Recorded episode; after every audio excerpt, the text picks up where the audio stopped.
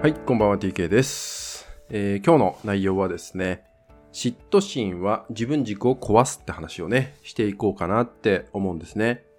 まあ、嫉妬心っていうね、その誰かに嫉妬してしまう心っていうのはですね、まあ本当にこう使い方というか捉え方によっては、本当に危険なのかなっていうのをすごく最近思うんですよね。で、以前、その何クソ根性って話をね、まあテーマでしたと思うんですけど、そういう嫉妬心をバネに自分の行動につなげていくとかね、自分の結果につなげていくっていう方にエネルギーをフォーカスできるんであればいいんですけど、どうしてもこの嫉妬心っていうのに対して誰かを攻撃しちゃうとかね、誰かを恨んでしまうみたいな方向へフォーカスしてしまうと、まあもちろんその人にも影響出てしまうし、もっと言えばそのそもそも自分自身っていうのを壊してしまうことだって、まああるんだよってことなんですね。で、これがね、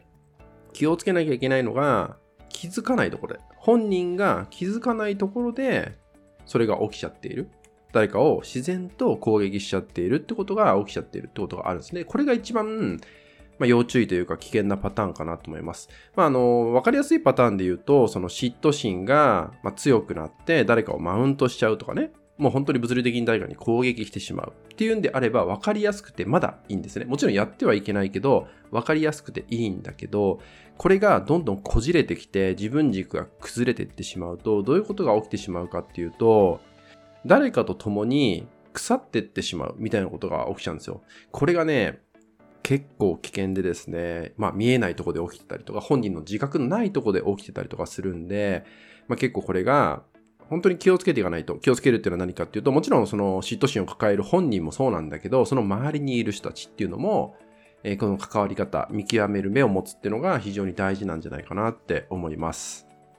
で、そのような状態がなぜ起きてしまうのかっていうとですね、結構大元をたどっていくと愛っていうのが出てくるんですね。まあ、愛に飢えてるというか、まあ、承認欲求というか、そういう部分に結構ね、根底的な原因があるかなと思います。まあ、すごく極端な言い方をすれば、私がナンバーワンでありたいとか、私が誰からも認められてる存在でありたいっていう、奥底に眠っている願望。おそらくこれは過去の傷だったりとか、まあ、生まれて育ってきた環境の影響みたいなのももちろんなんだけど、そういうのがこうずっと積み重なってきた。で、それがなおかつ他人に向いちゃってる。愛を他人に求めているとかね、安心を他人に求めちゃってる状態っていうのが起きてくると、こういう嫉妬心がドンって生まれた時に、誰かを外そうとしちゃったりとか、まあ、じわじわとね、こう、物理的にさっきのマウントみたいな攻撃ではなく、じわじわじわじわと相手を腐らしてしまうようなことをしてしまう。そんなことがね、起きちゃうんですよ。で、さっきも言いましたが、本人無自覚なんで悪気がないんですね。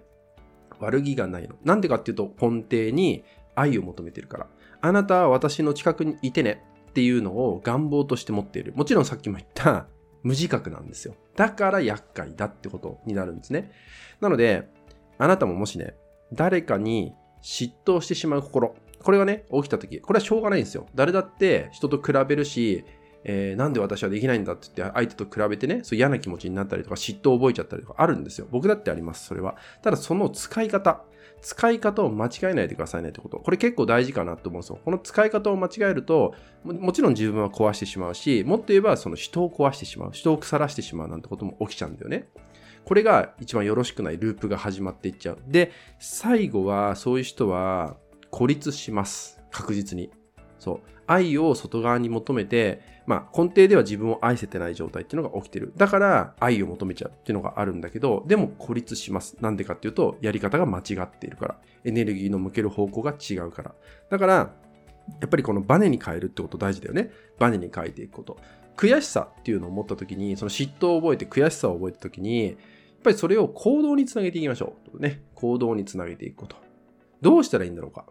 それを見返すために私は何をしてやろうとかね。自分で自分を動かしてやろうみたいな気持ちになれるか、なれないか。誰かの足を引っ張ってしまうのか、それとも自分の足を動かせる状態になるのか。ちょっとしたフォーカスの違いだと思います。先ほども言いましたが、嫉妬心。これがね、心の中で生まれてしまうのはしょうがないと思います。人間なんで誰でも持ってしまうことあると思います。ただ、この状態、自分で自覚した時に、それらをどのような方向で使っていくのかっていうところまで自分と向き合えるかどうかっていうのがすごく大事なテーマになってくるのかなって思うので、まあ、嫉妬心が強くなればなるほどですね、やっぱり自分軸が壊れやすいです。壊れるってことはブレやすいです。ブレるってことはどうしても他人にフォーカスをしやすいってこと。そう、自分が見れなくなってしまうってことが起きちゃうんだよね。だからこそ、そういう時にいかに自覚できるか、自分の今の心の状態にいかに気づけるか、気づけた時に、じゃあそれをどのようにバネに変えていくのかといった行動ですね。自分の行動、自分自身ですよ。相手ではなく自分自身の行動につなげていけるような捉え方、考え方ができるようになっていくことが、まあ、非常に大事なんじゃないかなと思うので、あなたもね、嫉妬心が生まれた時ほどチャンスだと思ってください。そこで自分をどうにでもできてしまう。いい方向にも悪い方向にもできてしまうと思うので、だからこそしっかりとそこで自分を見ていく。これをね、ぜひ忘れないようにしていただけたらなと思います。はい。引き続きですね、LINE 登録、メルマガ登録で特典をプレゼントしております。そちらもご登録いただけると嬉しいです。それでは本日は以上になります。最後までご視聴いただきましてありがとうございました。